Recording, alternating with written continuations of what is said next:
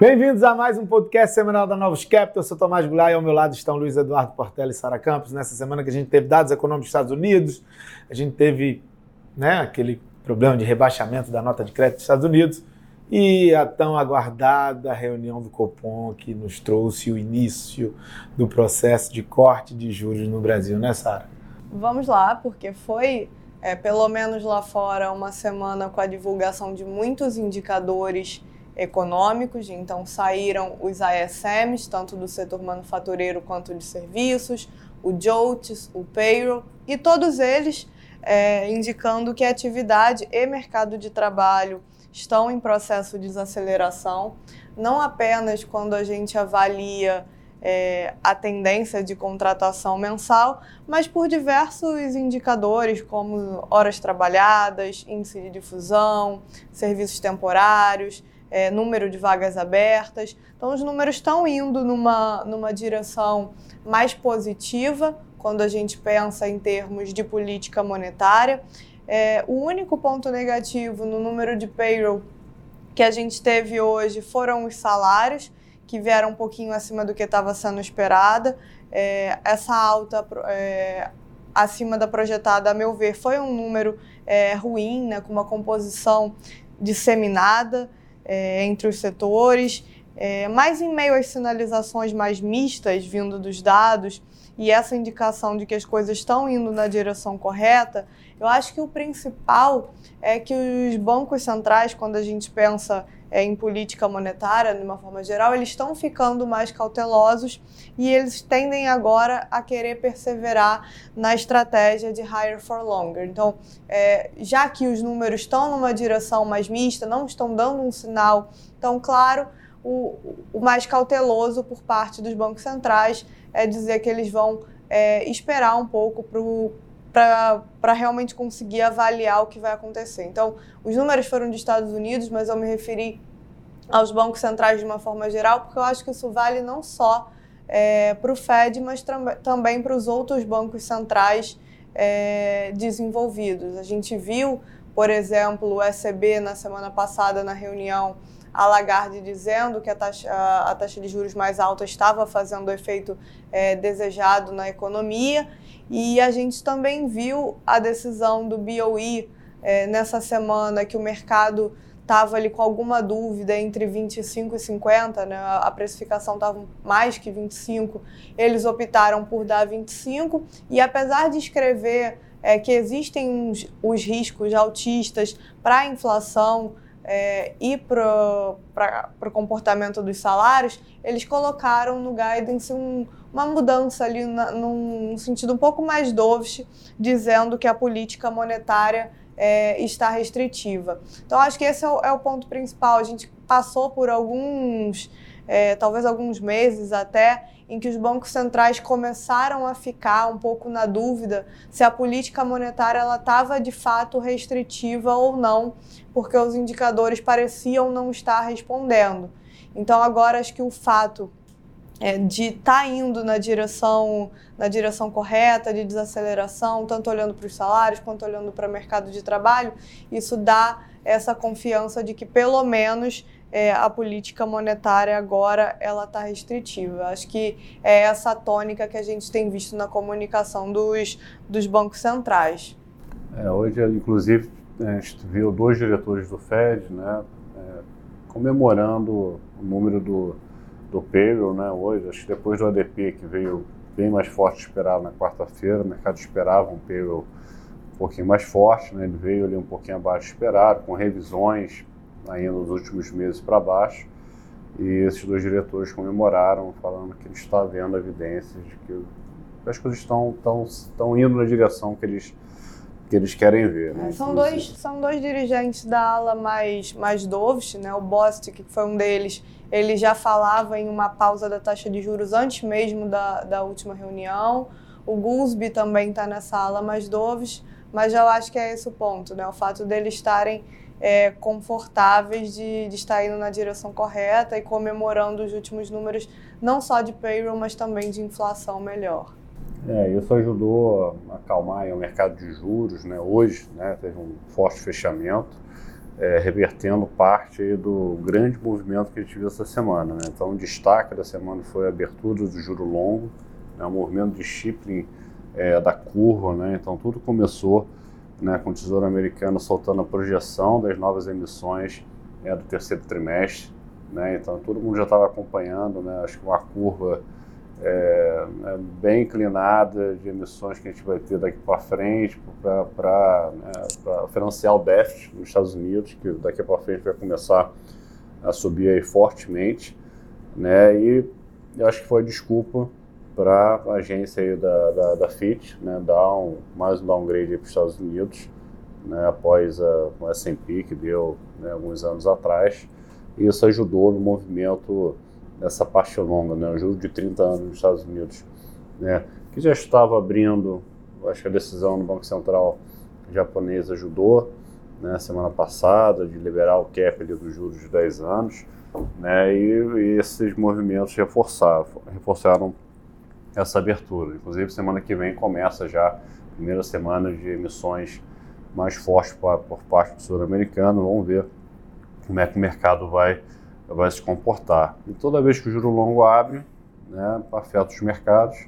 Uma semana bem ruim para os mercados emergentes, principalmente para moedas. Então, as moedas né, foram as queridinhas nos últimos meses, principalmente Latam, sofreram muito essa semana. É, então, você pegar aqui o peso chileno, desvalorizou 2,70. É, você tem o, o peso colombiano 3,70, o ZAR da África do Sul 4,5, o próprio real aqui foi é, é, 2,80 na semana, peso mexicano 2%, então foi uma semana bem ruim é, é para os emergentes. Né, contaminou é, Bolsa Americana também, né, que eu acho que após várias semanas de alta, teve uma semana mais forte de queda, no S&P 500 caiu 2%, na Nasdaq 3%, foi uma semana forte de, de resultados das empresas, né? então acho que destaque, né, ontem à noite a gente teve a Apple, né, que veio com decepção na projeção para o próximo trimestre, tá? apesar do resultado do último trimestre ter vindo um pouquinho acima do esperado, mas a Apple aí caiu 5% hoje, é, na contrapartida a Amazon veio surpreendendo né, e apresentou uma alta é, é, é bem forte no, é, no dia, mas o fato é que essa abertura de, de juro longo e hoje essa percepção que né, o mercado de trabalho está começando a, a desacelerar é, é, na margem, alguns indicadores, fez com que o mercado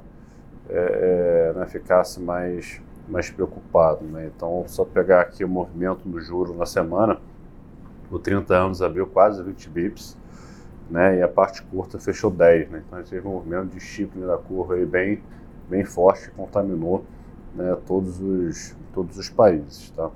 E Brasil, é, no relativo, né, ficou melhor, né? Então a bolsa caiu apenas 0,60, a curva de juros aqui fechou, porque a gente teve né, uma surpresa positiva no Copom, né? a gente estava aqui com o call de 50, então a gente a gente acertou, mas a surpresa foi, foi a divisão que teve, né, Tomás?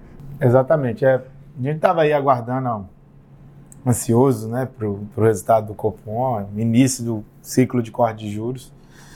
O mercado chegou ali às vésperas da reunião bem, bem dividido, né? Os traders mais divididos, os economistas com uma preferência por um corte de 25.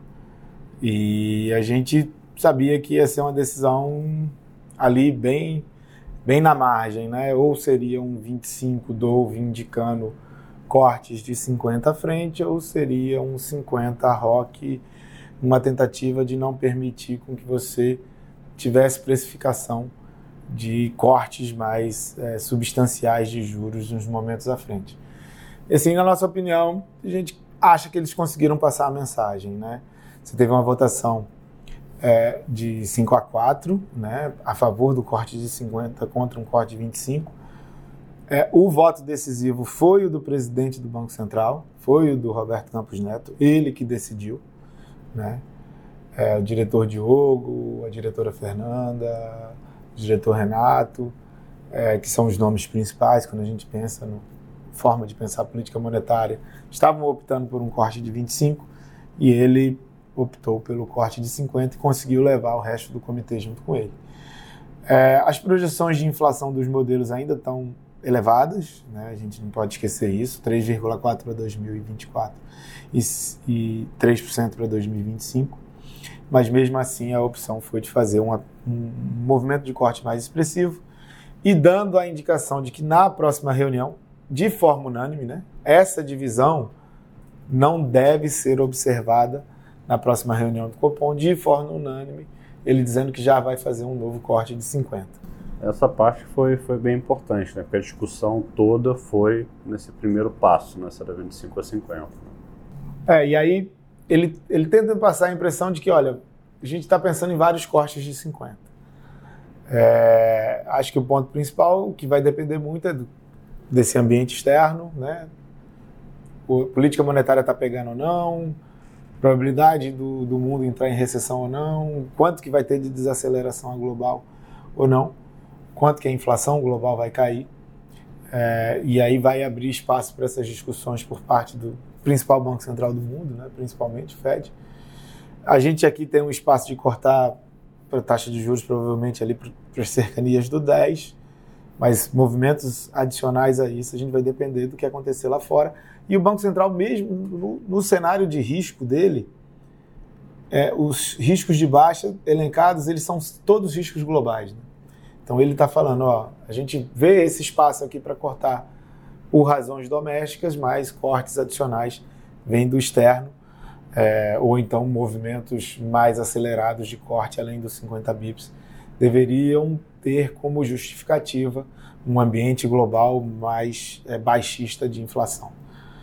Eu queria fazer um comentário, que acho que essa reunião foi, né, foi muito difícil e era muito importante, né? Então acho que é, foi técnica, né? Acho que o 25 ou 50 no modelo não mexe muita coisa, mas de fato teve um cálculo político, né? A pressão estava muito grande, né? E é, eu acho que o Roberto, né, acho que forçou ali os 50, né? Ele que decidiu os 50 para não não perder acho, o apoio do Congresso, né? Lembrando que é, o Congresso sempre defendeu o BC independente, né? tanto o Arthur Lira quanto o Pacheco e eu acho que teve um cálculo político ali que se ele optasse por, pelo 25, né, fosse um 5 a 4 do outro lado, eu acho que a temperatura podia esquentar muito ali no, no Congresso e, e, prejudicar a independência do BC, ainda mais depois né, do sistema de metas né, foi mantido em 3%, mal bem teve a votação do arcabouço fiscal, que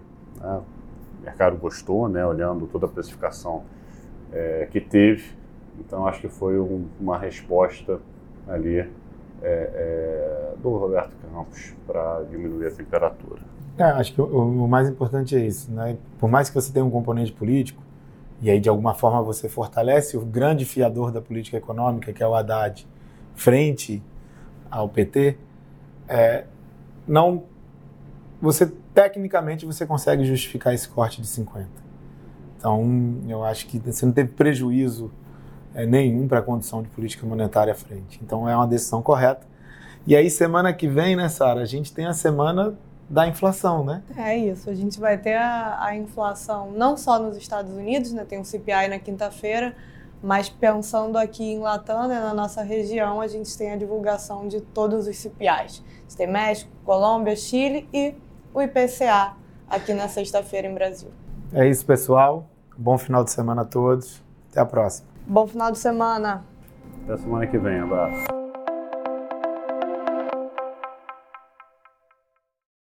A Novos Capital, gestora de recursos limitada, não comercializa nem distribui cotas de fundos de investimento ou qualquer outro ativo financeiro.